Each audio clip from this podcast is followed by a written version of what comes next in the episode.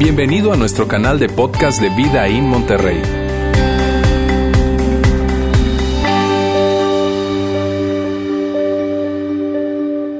Muy bien, buenas tardes, ¿cómo están?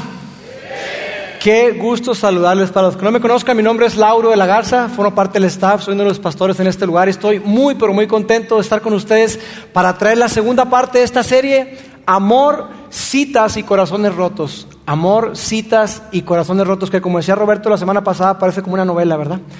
Y mira, eh, eh, la verdad es que hemos hablado acerca de que esta serie es para todos, para aquellas personas que quieren entrar en una relación romántica, para las personas que ya están en una relación romántica, para aquellas personas que tal vez se preguntan, ¿qué estoy haciendo en esta relación que parece todo menos una relación romántica?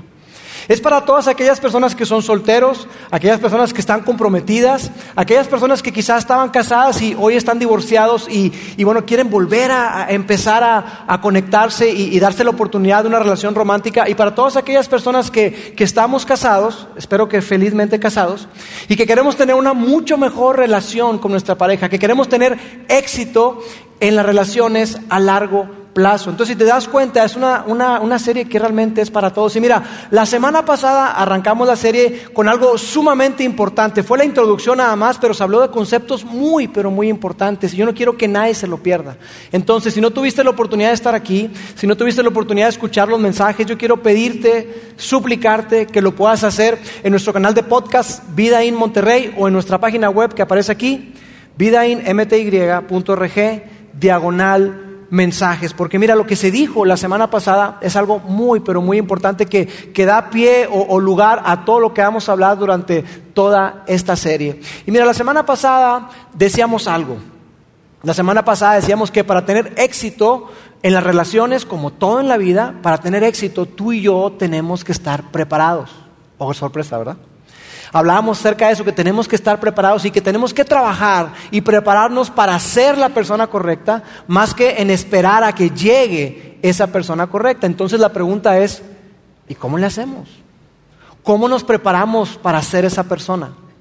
Y decíamos la semana pasada también que, que, bueno, que Jesús es quien viene a darnos la respuesta y decirnos cómo. A lo que alguien que esté aquí probablemente diga, claro, ¿y qué otra cosa nos iban a decir si estamos en una iglesia? Es obvio. Pero, pero mira, yo quiero que tú sepas algo, que independientemente de si tú te consideras un seguidor de Jesús, cristiano, católico, o, simplemente, mira, dices, esta idea de Dios yo todavía no la abrazo y mm, no sé, me cuesta mucho, independientemente de si crees o no, el que tú y yo podamos aplicar, que podamos poner en práctica lo que Jesús nos dice y nos habla acerca de, de, amar, definitivamente funciona para ti. No tienes que creer para que funcione. Y eso es algo muy, pero muy interesante. Porque mira, la verdad es que fue Jesús quien vino a, mostrarnos una clase de amor totalmente diferente. Un amor que, que incluso nos atreveríamos a decir que es contracultura. Es un amor que no solamente se expresa con palabras, sino más bien se expresa con acciones. Jesús vino a mostrarnos eso. Y, claro que por eso es que nosotros decimos que, que, la respuesta se encuentra en Jesús.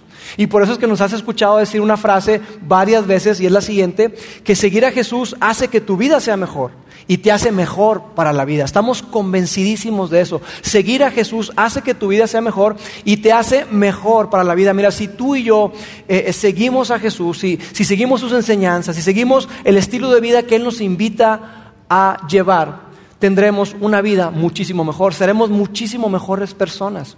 Y la invitación de Jesús hace dos mil años es la misma que nos hace hoy a ti y a mí, es la misma.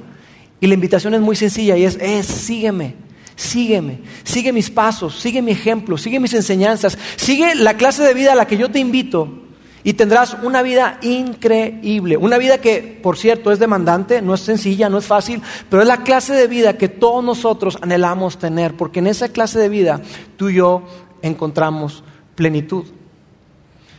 Y a lo que Jesús nos invita, a ti y a mí, esa forma de amar a la que Jesús nos invita, la encontramos en un mandamiento, en eh, un mandamiento que escribió un hombre que era amigo de Jesús, muy amigo de Jesús, y uno de sus discípulos, un hombre llamado Juan. Él escribió, capturó en esa biografía de Jesús qué fue lo que dijo Jesús con respecto a amar, y esto es lo que dijo.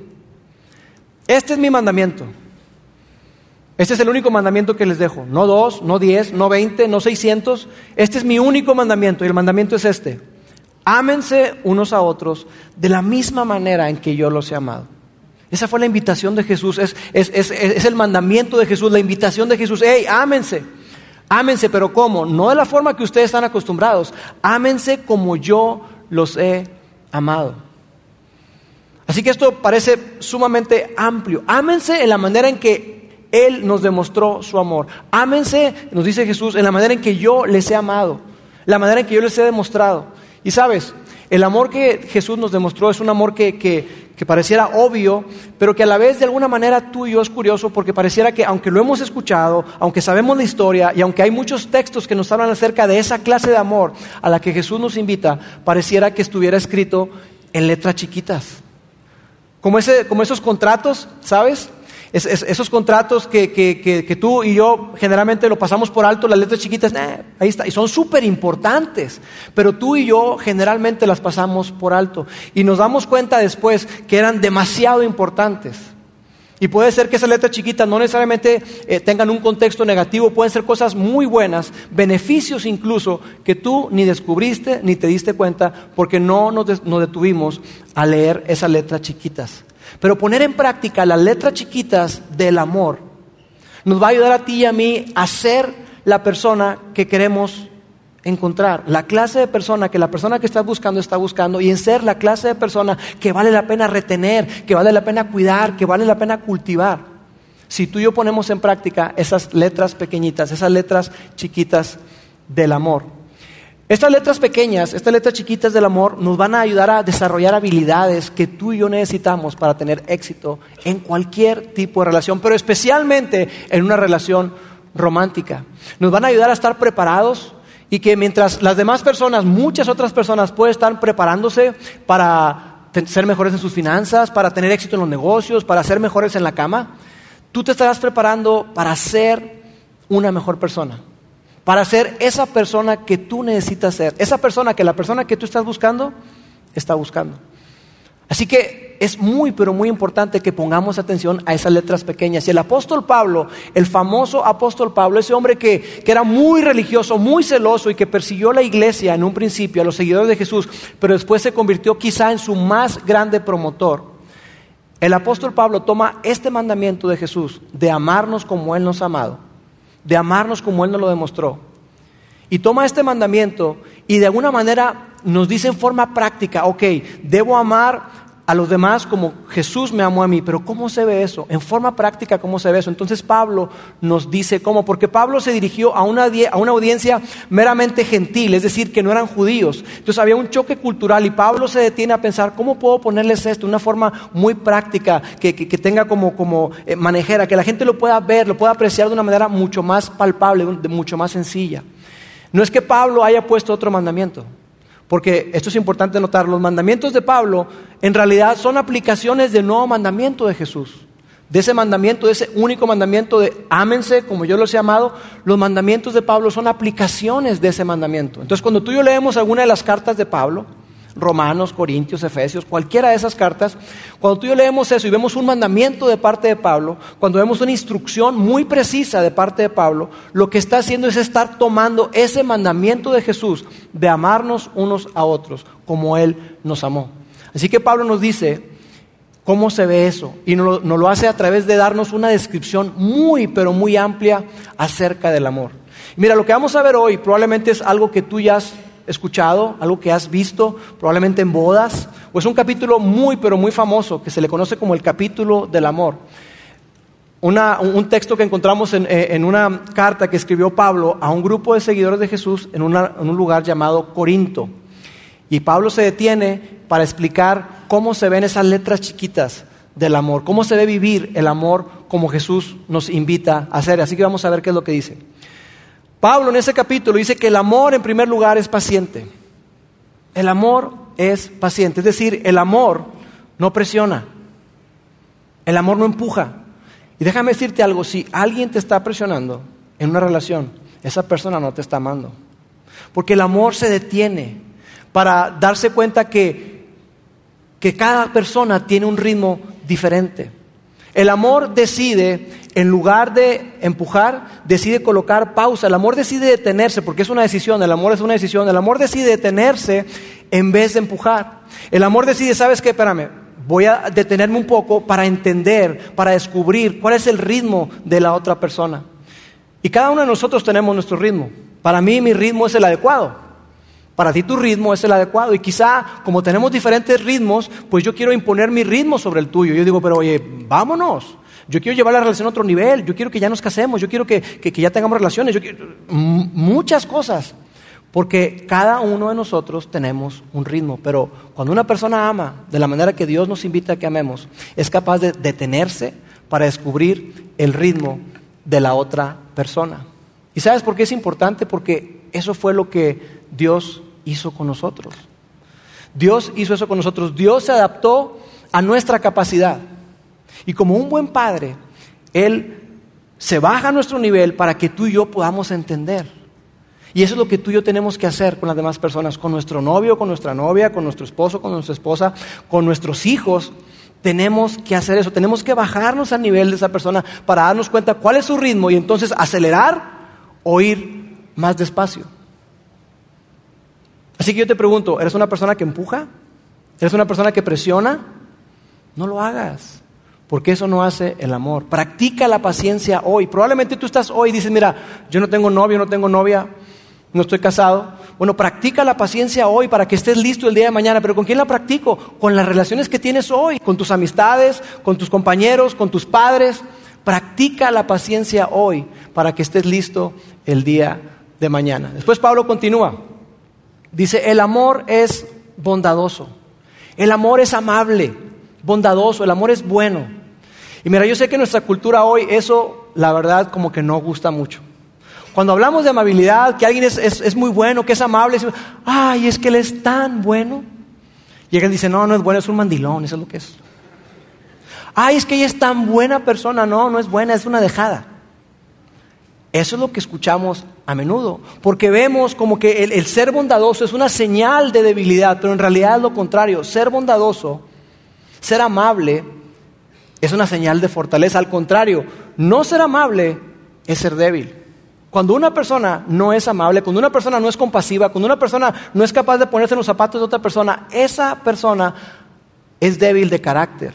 Porque esa persona no puede, no puede controlarse a sí misma, no puede controlar lo que dice, no puede controlar lo que hace, no puede controlar su actitud, su conducta. Entonces, ser bondadoso no es una señal de debilidad, al contrario, es una señal de fortaleza. Y el amor al que Jesús nos invita a ti y a mí es un amor de esas características. Es bondadoso. Ahora, para definir la bondad, pudiéramos decirlo de la siguiente manera, para estar todos en la misma página. Mira, bondad es prestarle a alguien tu fortaleza en vez de recordarle su debilidad. Bondad es prestarle tu fortaleza en lugar de recordarle, ay, otra vez, no es posible. Sino más bien, oye, mira, yo sé que ella batalla con eso, le voy a ayudar. Yo le voy a prestar de mi fortaleza. Soy buenísimo para organizar, soy muy estructurado y ella es totalmente desbaratada, le voy a ayudar. Eso es lo que hace la bondad. En lugar de decirle, ay, qué mal, ¿eh? siempre haces lo mismo. No, eso es lo que hace la bondad. La bondad es la respuesta del amor a la debilidad. Eso es lo que es la bondad, es la respuesta del amor a la. Cuando tú, cuando tú amas a una persona, tú cubres la debilidad, tú ayudas a esa persona en su, en su debilidad. Y me encanta porque eh, Pablo describe esta parte de bondad, hablando acerca de Dios, en un pasaje que dice que más Dios muestra su amor para con nosotros, en que siendo todavía pecadores, no cuando nos reformamos, no cuando le echamos ganas, no cuando, ah, ahora sí, que, por cierto no se puede, ¿verdad? Noticia. Este, no cuando te esfuerzas, sino que aún siendo débiles, Cristo murió por nosotros. Eso es lo que Dios hizo por nosotros. Y es increíble, o sea, cuando tú y yo fallamos, Dios ve nuestra vida y ve todo lo que fallamos, el desastre en el que estamos, y Dios no se pone la mano a la cintura y dice, Lauro, ¿en serio? ¿Otra vez? ¿Hasta cuándo te vas a tener que soportar? Oye, ya párale, ¿no? Dios no hace eso. Gracias a Dios que no hace eso. Jesús nos presta su fortaleza en medio de nuestra debilidad. Así que si la bondad es la respuesta del amor a la debilidad, yo te pregunto, ¿Cómo respondes generalmente a la debilidad? ¿Cómo respondemos generalmente a la debilidad? Si estás en una relación, pon mucha atención. Si estás saliendo con alguien, si tú estás saliendo con alguien, pon atención a cómo reacciona esa persona a la debilidad. ¿Cómo reacciona? ¿Hace comentarios despectivos? ¿Se burla? ¿Hace comentarios desvalorativos? ¿O es una persona que tiene compasión, que dice, híjole, quizá debamos ayudarle, quizá pueda ayudarle? ¿Por qué te digo que es importante que prestes atención a cómo reacciona la persona con la que está saliendo? Porque cuando está contigo, está en su mejor momento, está en su mejor comportamiento, quiere quedar bien contigo. Entonces, si estando contigo, esa persona cuando ah, ve la debilidad de alguien se burla o dice, uy, este cuate está perdido, en lugar de hacer algo por, por esa persona, ¿sabes qué va a pasar? Te está mostrando cómo se va a comportar contigo el día de mañana con tus debilidades, porque todos tenemos debilidades. Entonces, muy probablemente va a ser los mismos comentarios que haga con esas personas con las que hoy tú estás viendo. Así que es muy importante esto. Después continúa Pablo, dice, el amor, estas son tres cosas que son sumamente eh, tóxicas. El amor no es celoso, no es arrogante, no es presumido, no es fanfarrón. El amor tampoco es orgulloso. Cuando tú amas a alguien, tú disfrutas que esa persona tenga éxito. El verdadero amor no se siente amenazado, no se siente, eh, no, no, no tiene envidia del éxito de otra persona. Y, cuando tú amas a alguien, tú celebras sus éxitos. Tú no metes tu cuchara y dices, pues sí, mira, qué bien que, te fue bien en la escuela, qué bien que te fue bien en ese negocio, mi amor. Pero recuerda que yo y le, le das. ¿Te ha tocado convivir con gente así? Que nunca les ganas, que siempre tienen algo más que decir, que, tus éxitos son pequeños comparados con lo que ellos tienen. Es difícil convivir, convivir con una persona así. Así que dice aquí que no es, el amor no es de esa manera. Así que pon atención ¿Cómo reaccionas ante el éxito de los demás? ¿Cómo reacciona esa persona con la que estás saliendo? ¿Cómo reacciona esa persona con la que tú estás pensando casarte el día de mañana? Porque mira, hay una gran verdad y es esta. Cuando tú no estás bien contigo mismo, cuando no te sientes bien contigo, hay algo que dentro de ti que no te hace sentir bien, es muy difícil dejar que otros se sientan bien de ellos mismos. Llegas para darles, esposos que están aquí, ¿Cómo reaccionan ante el éxito de su pareja? ¿Cómo reaccionan? Porque mira, si Jesús, y esto me encanta, si Jesús siendo Dios, dice un pasaje, no escatimó o no consideró el ser igual a Dios como una cosa a lo cual aferrarse y no soltar, sino que Él se despojó a sí mismo, hizo eso a un lado y tomó forma de siervo, forma de esclavo. Y si Dios hizo eso con nosotros, ¿cuánto más nosotros? Así que yo te pregunto, ¿cómo reaccionas tú? ¿Celebras los éxitos de tu pareja? ¿Presumes de tu esposo, de tu esposa? Y que incluso le agregas, dice, no, y no la conoces, eso que estás viendo no es nada, ¿no? Ella es buenísima. Él es buenísimo para esto. dices, no, sí, vive con ella, vive con él. La quieres, te la regalo. Sea, ¿cómo reaccionamos ante el éxito de los demás? ¿Te es fácil celebrar el éxito de tu pareja? ¿O te es más fácil ver las cosas negativas y echarle, echarle tierra? Así que pon mucha atención a tu reacción ante el éxito de la gente más cercana a ti. Pon muchísima atención a cómo reaccionas. Y si tú no eres una persona que celebra el éxito de los demás, si no eres una persona que celebra el éxito de, tu pareja, celébralo. Presume a tu pareja, presume a tu marido, presume a tu esposo o a tu esposa. Después continúa Pablo y dice, el amor no es grosero, el amor no es ofensivo, el amor no ataca, el amor no deshonra. Y esto es muy importante porque esto significa que el amor no hace nada indecente, no hace nada impropio, no hace nada que es deshonroso. El amor no te dice, hey, échate otra, mira, prueba esto.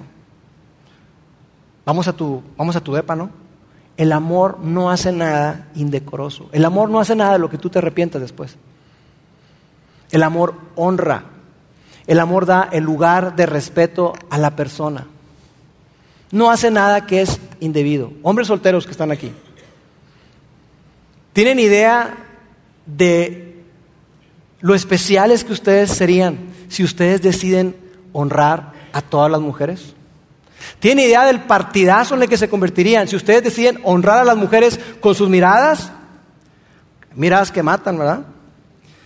Si ustedes deciden honrar a las mujeres con su mirada, con sus comentarios, con la manera en que las tratan, la manera en que hablan de ellas cuando no están, la manera en que, valoras a la mujer cuando te mandan imágenes que son sucias, desvalorativas, que, que presentan a la mujer como una mercancía. ¿Tienes idea de lo especial que serías como un hombre soltero. Si tú decides honrar a las mujeres toda tu vida, si tú decides que la mujer nunca diga de ti, ¿cómo me arrepiento de haberlo conocido? ¿Cómo me arrepiento de haber salido con él? Ha sido mi peor experiencia. Al contrario, que dijeran, mira, la verdad es que las cosas entre nosotros no funcionaron del todo, pero ese tipo, ese hombre, ese chavo, mis respetos, es un caballero. Es una persona que te da tu lugar, que te trata con respeto. ¿Tienes idea de lo especial que sería? Porque mira, hay una palabra aquí y es honra. Una pequeña palabra que usamos muy poco, que tiene que ver con honor. Tiene que ver con honor, pero mira, tú muéstrame una buena relación y yo te puedo garantizar que el honor y la honra están presentes. Porque el honor, la honra, tiene que ver con, con valor, con darle valor a algo o a alguien. Y cuando tú valoras a algo o a alguien, tú le das su lugar, tú le das su importancia, tú dices, sabes que es que para mí esto es muy, pero muy importante, así que tiene mucho que ver con valor. Y Pablo dice lo siguiente con respecto a eso, en Filipenses 2.13, un grupo de personas seguidores de Jesús, sean humildes, es decir, considerando a los demás como mejores que ustedes. Consideren a los demás como mejores que ustedes. Y tú, ah, pero entonces significa que, que son mejores que yo. No, no significa eso, pero trátalos como si lo fueran. ¿Pero por qué voy a hacer eso? Los voy a tratar de igual, igual, no menos, pero mejores que yo. No, espérame tantito, ¿por qué lo voy a hacer? Porque eso fue lo que Dios hizo contigo y conmigo por medio de Cristo. Nos trató como si fuéramos superiores. Imagínate eso. Jesús, el Hijo de Dios, poniendo en primer lugar a nosotros, personas mal, personas que tenemos mil fallas y Él pensó en nosotros. ¿Sabes algo que he descubierto a lo largo del tiempo? Es que tú y yo, todos nosotros sabemos cómo hacer esto. Todos nosotros sabemos cómo honrar, cómo tratar a los demás y considerarlos a los demás como si fueran mejores. Y te voy a decir por qué. A todos nos cuesta de alguna manera, pero yo sé que todos tenemos la capacidad para hacerlo. ¿Y sabes por qué lo sé? Porque si tú tuvieras la oportunidad de cenar con Celine Dion, de cenar con Brad Pitt, de cenar con Luis Miguel, con quien tú quieras, con Ronaldo, con Messi, con Guille Frank, con quien tú quieras. Si tuvieras la oportunidad de hacer eso, yo estoy seguro que, ¿sabes qué harías? Tú mostrarías tu mejor versión. ¿No es cierto? Tú le darías el honor que se merece. ¿Por qué? Porque es una persona especial, es un gran jugador, es una superartista. Entonces yo, no es cierto que te prepararías, llegarías súper temprano, ¿no? Por nada del mundo puedo llegar tarde. Y te vestirías, te arreglarías y darías todo el beneficio para que, para que esa persona, incluso si llega tarde, como suelen hacer la gente famosa, ¿verdad? Si llegaran tarde, tú los justificarías. Tú no estarías, híjole, qué bueno que llegaste, ya es, mira, a nada de irme, viejo. No harías eso. No harías eso ¿por qué? Por la persona de la que se trata. Es una persona muy importante, es una persona famosa, es una persona que, a la que se le rinde honor, pleitesía. Bueno, eso mismo Dios quiere que hagamos con las personas que tenemos a nuestro alrededor. Que los tratemos, porque ellos no son mejores que nosotros, ¿cierto? Ningún artista, ningún atleta es mejor que nosotros. Pero los tratamos como si fueran muy especiales. De la misma manera, así de especiales, debemos de tratar a la gente que nos rodea. Así que aquí les va un consejo. Los que hoy están en una relación, los que están casados, escuchen nada más, pero no lo pongan en práctica. No permitas, no permanezcas en una relación donde eres deshonrado. Sal de esa relación. No permitas que alguien te deshonre, que alguien te, sea grosero contigo, que te desvalore, que te trate como mercancía y que no te dé tu lugar. No permitas, no sigas en esa relación. ¿Por qué? Porque entonces tú te crearás la mentira y pensarás que eres deshonroso o deshonrosa y que no vales suficiente. Y entonces eh, hay un círculo vicioso donde tú te sientes menos y entonces más permites que te traten mal. Entonces no permanezcas en esa relación. Si estás casado, ¿Te amolaste? No. Si estás casado, busca ayuda. Y no veas esto que estoy diciendo como una excusa. No, Lauro dijo. Si me voy a salir de la relación, no, no, tranquilo. Lucha por esa relación. Lucha por esa relación. Pero si tú estás siendo maltratado, si, si no te están dando el lugar que mereces y tú estás en una relación romántica con planes a casarte, por ejemplo, no permitas que seas deshonrado. Y no creas la mentira que muchos creen. Ay, pero cuando me case las cosas van a cambiar. Él me prometió que ya no me va a maltratar, ya no me va a hablar mal ni me va a golpear. Eso no es cierto. Entonces no permitas que nadie te deshonre y especialmente no trates a nadie en forma deshonrosa. A nadie trates así. Después continúa Pablo, dice, el amor no busca lo suyo, es decir, el amor no es egoísta. El amor pone los intereses de las personas por encima de los suyos. El amor pone los intereses y las necesidades de otras personas por encima de los suyos. Mira, si lo piensas, las relaciones serían muy, pero muy diferentes si tú y yo pusiéramos en práctica esto de poner a otras personas primero. Porque mira, todo argumento, toda discusión tiene una base. Y la base es la misma que tanto tú como la persona con la que estás discutiendo quieren exactamente lo mismo. No, por eso estamos discutiendo, queremos cosas diferentes. Sí, pero quieren lo mismo, quieren salirse con la suya. Quieren lo mismo. Entonces, como tú quieres una cosa y él quiere otra, o él quiere una cosa y ella otra, entonces hay, discusión. Pero ¿te imaginas cómo serían las relaciones si tú y yo pusiéramos a los demás primero? ¿No es cierto que se acabarían los argumentos? O quizá el argumento sería, no, tú primero, no, tú primero. ¿Qué quieres tú? Lo que tú quieras, no, tú primero. No, ese sería el argumento quizá. Pero no habría realmente grandes discusiones. Otro consejo para los que están en relaciones. Mira, si tú estás saliendo con alguien, la manera más rápida en la que tú puedes darte cuenta si una persona es egoísta es poniéndolo en primer lugar, a él o a ella. Ponla en primer lugar, aplica esto, ponlo en primer lugar. Y si tú lo pones en primer lugar y tú le das, le das y le das, y él solamente recibe, recibe, recibe. Y tú das y das y das. Y ellos solamente reciben, reciben, reciben. Sabes que es tiempo de huir, huir y huir. Salte de esa relación. Porque esa persona es una persona egoísta. Que no piensa en nadie más que en él.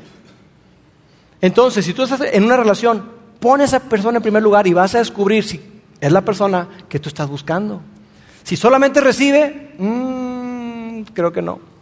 Pero si esa persona tú das, das y das, y ella también da, da y da, probablemente encontraste a la persona que tú estás buscando. Y no se trata de no dar, no se trata de cambiar de actitud, no, ¿sabes qué? Ya entendí, ya no voy a dar. Porque si yo doy, se van a aprovechar de mí y de mí nadie se aprovecha. No se trata de eso. Se trata de dar, porque eso es lo que Dios hace con nosotros y es la manera en que nos invita a vivir, que demos, que demos, que nos entreguemos, que amemos. Esa es la manera en que nos enseñó. ¿Y por qué voy a dar? Porque eso es lo que Dios ha hecho con nosotros por medio de Cristo. Continúa Pablo dice, el amor no se enoja fácilmente, es decir, el amor no se irrita. ¿Te ha tocado personas que decimos aquí que tienen la chispa muy cerquita? Que apenas este, le rozaste, hoy me pegaste bien fuerte. Espérame, si nada más te rocé, no, me pega. Qué difícil, ¿no? Hay gente que se irrita por nada, tiene la chispa muy cerca. El amor no se enoja fácilmente, sino más bien es capaz de ponerse en los zapatos del otro para entender, para entender algo que es muy importante que yo quiero que tú sepas, y es que detrás de cada persona hay una historia. Detrás de cada persona que tú conoces hay una historia, hay un trasfondo. Entonces, el amor es capaz de ser empático, de ponerse en los pies de la otra persona y decir, a ver, pero ¿por qué ¿Por qué reacciona así? ¿Por qué, ¿Por qué ve el mundo de esa manera? ¿Qué es lo que está detrás? El amor es capaz de entender lo siguiente, que la conducta de una persona tiene todo el sentido, el comportamiento de una persona tiene todo el sentido para esa persona. Quizá para ti no, pero para él tiene todo el sentido. Entonces probablemente tú digas, oye, no, pero ¿cómo es posible que haya hecho eso? ¿Cómo es posible que haya dicho eso? Claro, porque para él o para ella tiene todo el sentido, para ti no. Así que la siguiente vez que tú no entiendas el comportamiento de alguien, por favor detente y entiende que probablemente hay algo que tú no has conocido, hay algo que tú no sabes. Y tú y yo tenemos que detenernos para darnos cuenta qué es eso que está detrás. No caigas en la trampa, como muchos hemos caído, no caigas en la trampa de decir esto. Es que ella, es que él me hace enojar, me saca de quicio. Él, él, de verdad, no, no puedo con él, me hace enojar. Porque la realidad es esta y tú lo sabes. Ellos no te hacen enojar, tú te enojas. Tú eres el que te enojas. Así que te pregunto, ¿te enojas fácilmente? ¿Te enojas fácilmente? Si tú eres una persona que se enoja fácilmente, tú tienes que reconocer que se trata de un asunto interno, de un asunto tuyo, de un asunto personal y que incluso está muy conectado con el amor. Ahora yo sé que algunos de ustedes me están escuchando hablar acerca de esto y dices, sí, Lauro, tiene todo el sentido, pero es que hay algo que tú no sabes. La persona correcta no me va a hacer enojar. Tengo que seguir buscando, tengo que seguir, porque la persona correcta, esa persona, ella no me va a hacer enojar. La persona correcta es un mito, y eso lo hablamos la primera semana. Así que no podemos vivir de esta, de esta manera. ¿Y sabes qué me encanta? Que estando conectados con Jesús, estando conectados con Dios, nos da la capacidad de que podamos lidiar con lo que está dentro de nosotros antes de que eso salga a la luz, antes de que maltratemos y ofendamos. Cuando estamos conectados con Jesús, podemos hacer eso. Y por eso decimos una y otra vez, seguir a Jesús hace que tu vida sea mejor y te hace mejor para la vida. Continúa Pablo y dice, el amor no solamente no se enoja fácilmente, sino no lleva un registro de las ofensas recibidas. Es decir, el amor no tiene un archivero por ahí, donde saca 31 de diciembre de 2019. Ay, papito. Aquí está, te mandé mensaje para desearte feliz año y me dejaste en visto, desgraciado. Aquí está el screenshot. El amor no lleva un registro de las ofensas recibidas. Por cierto, y curioso, dato curioso, ¿te has dado cuenta que la gente que, que son no histéricos, sino históricos, pues llevan registro de todo? Por lo general, ¿no llevan registro de sus propias ofensas? ¿De las tuyas? Ah, el más mínimo detalle, ¿verdad? Hora, lugar, todo, ¿verdad? Hasta la temperatura de cómo estaba el día. Pero de lo de ellos no. Y cuando tú le sacas, oye, es que tú siempre me recuerdas las ofensas. Ah, es la séptima vez que me dices que te recuerdo las ofensas. No les ganas nunca. Porque siempre tú has ofendido más y mejor. Tú también y muchas veces. Me acuerdo que me decía una persona así. Oye, pero es que esto sí, pero tú también y muchas veces. Pero estamos hablando de ahorita, no del pasado. Es difícil, es difícil hacer. Mira, ¿quieres saber si tú tienes esa tendencia? Obsérvate. Obsérvate, escúchate. Ahí muy dentro de tu corazón, ¿te alegras cuando te das cuenta que tu pareja se equivocó? Y no le dices nada. Se la voy a guardar, aquí tengo acumuladito. Y al rato se la saco. Si tú haces eso, tú tienes problemas. Y tú llevas registro de las ofensas. Pero Dios no quiere que amemos de esa manera. Dios quiere que perdonemos. Porque mira, perdonar y olvidar, perdonar y olvidar siempre será mejor que anotar y recordar. Perdonar y olvidar siempre será mejor que anotar y recordar. Ahora, amar de esa manera no es fácil. Amar de la manera en que Jesús nos invita no es fácil, pero sí es muchísimo, muchísimo mejor. Es una vida increíble donde tú y yo podemos perdonar y podemos darnos cuenta que podemos amar, perdonar y olvidar. No solamente perdonar, perdonar y olvidar. Porque mira, si no hacemos eso, puede que, que tú estés completamente en lo cierto y termines completamente solo completamente en lo cierto, tú tienes toda la razón, el 100% de la razón, pero estás 100% solo. ¿Por qué? Porque eres una persona que siempre saca el pasado, siempre saca el pasado. ¿Y sabes qué? Si tú siempre sacas el pasado, probablemente tú vives amargado. Una persona que siempre está recordando el pasado, las fallas, es una persona amargada. Y te digo algo, nadie quiere vivir con una persona amargada, nadie. Es muy difícil convivir con una persona amargada. El amor no lleva registro de las ofensas, sino más bien cede la posición, porque cuando tú y yo llevamos registro de las ofensas, ¿sabes lo que estamos haciendo? Nos estamos poniendo por encima de la persona. Yo soy tu juez. Yo tengo la capacidad de juzgarte. Tú a mí no, pero yo a ti sí. Te estás poniendo por encima, como si tú fueras mejor que esa persona. Y hay un pasaje que escribió Pablo y dice lo siguiente, que Jesús renunció a lo que era suyo y tomó naturaleza de esclavo. Y te decía, no se aferró, sino más bien renunció a lo que era suyo y tomó naturaleza de esclavo. Jesús nunca se aprovechó de sus privilegios. Jesús nunca sacó su tarjeta y dijo, a, ver, permíteme, aquí está la American Express Platinum y soy el Hijo de Dios, soy Jesús. Quiten la, quiten la mesa porque esa mesa es mía. Jamás hizo eso Jesús. Jamás se aprovechó de sus privilegios divinos. Al contrario, Jesús se humilló.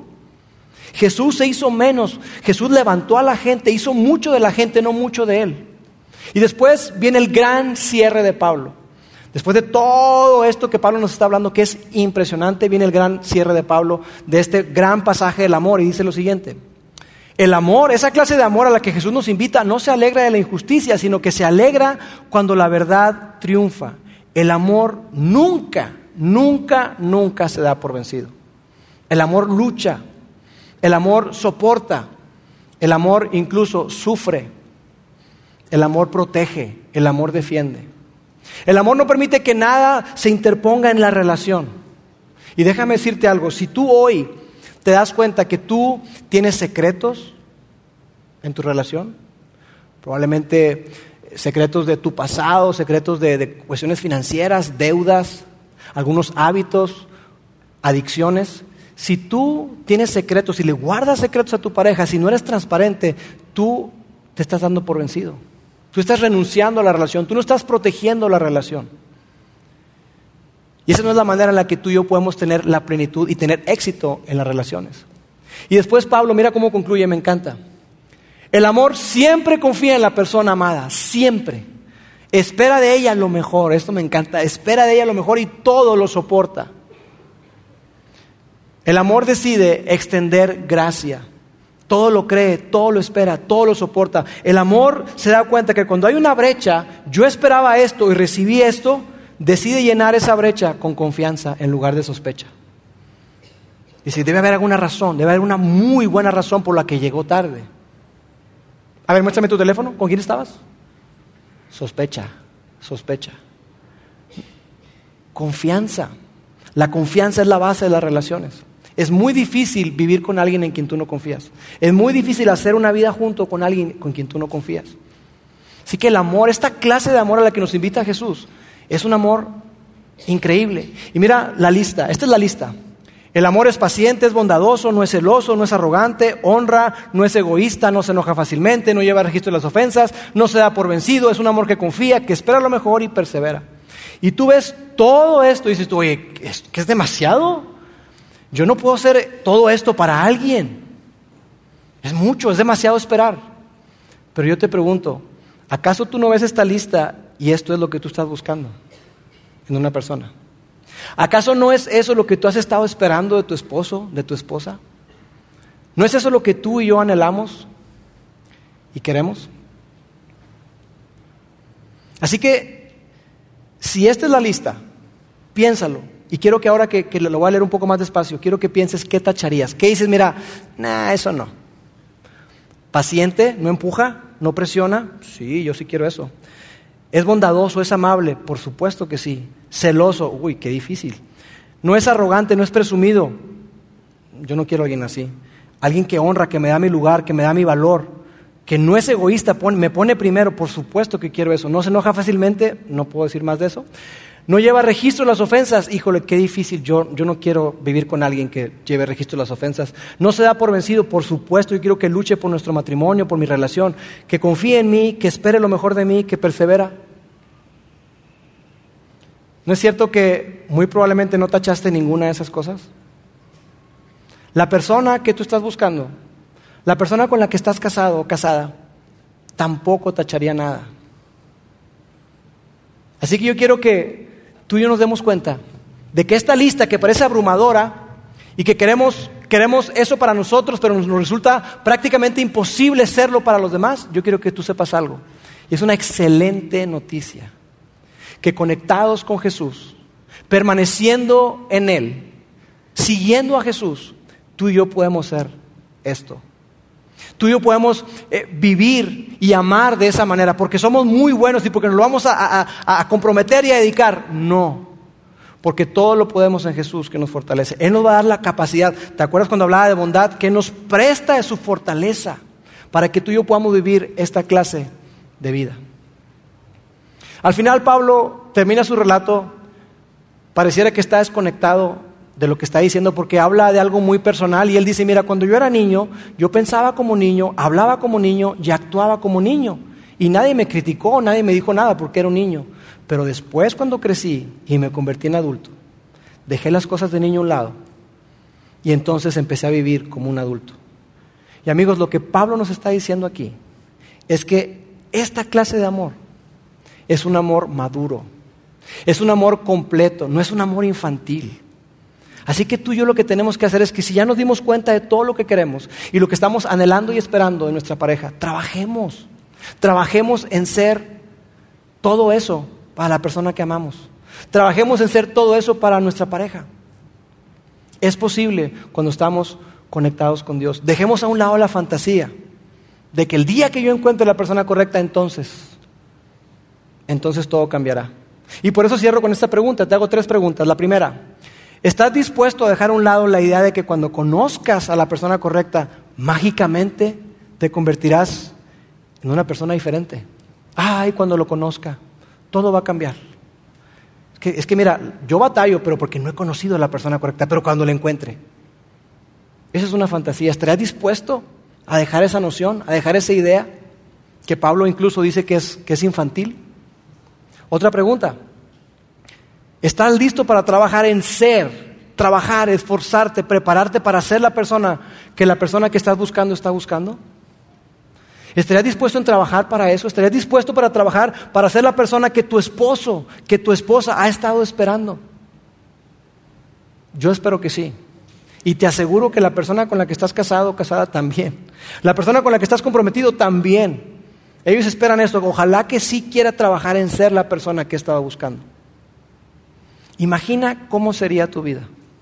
¿Cómo sería tu matrimonio? ¿Cómo sería tu relación en tu, familia? ¿Cómo sería tu relación romántica? Si tú trabajas, caminas y permaneces conectado con Dios para que puedas vivir este amor maduro al que nos invita. Sería algo increíble. Y esa clase de vida es la que Dios tiene para ti y para mí. Y es la clase de vida que Dios quiere que tú y yo vivamos. Amigos, cerramos así esta parte de amor, citas y corazones rotos. Ya terminamos la parte de amor. La siguiente semana, Roberto nos va a compartir las mejores reglas para las citas. Son 28 reglas, ¿no es cierto? Son algunas cuantas, muy, pero muy buenas, no se lo quieren perder. Que tengan excelente fin de semana, permítanme orar. Dios, te doy gracias. Gracias porque podemos confiar en ti, en que tú eres quien nos da la habilidad, el poder para vivir la clase de vida que tú quieres que vivamos. Una clase de vida donde amemos como tú nos amaste a nosotros. Padre, gracias porque sabemos que todo lo podemos hacer cuando estamos conectados contigo. Ayúdanos a permanecer conectados contigo. Te lo pido en nombre de Jesús. Amén. Gracias por haber escuchado este podcast de Vida en Monterrey. Si deseas escuchar estos mensajes en vivo, te invitamos a que nos acompañes todos los domingos a nuestro auditorio.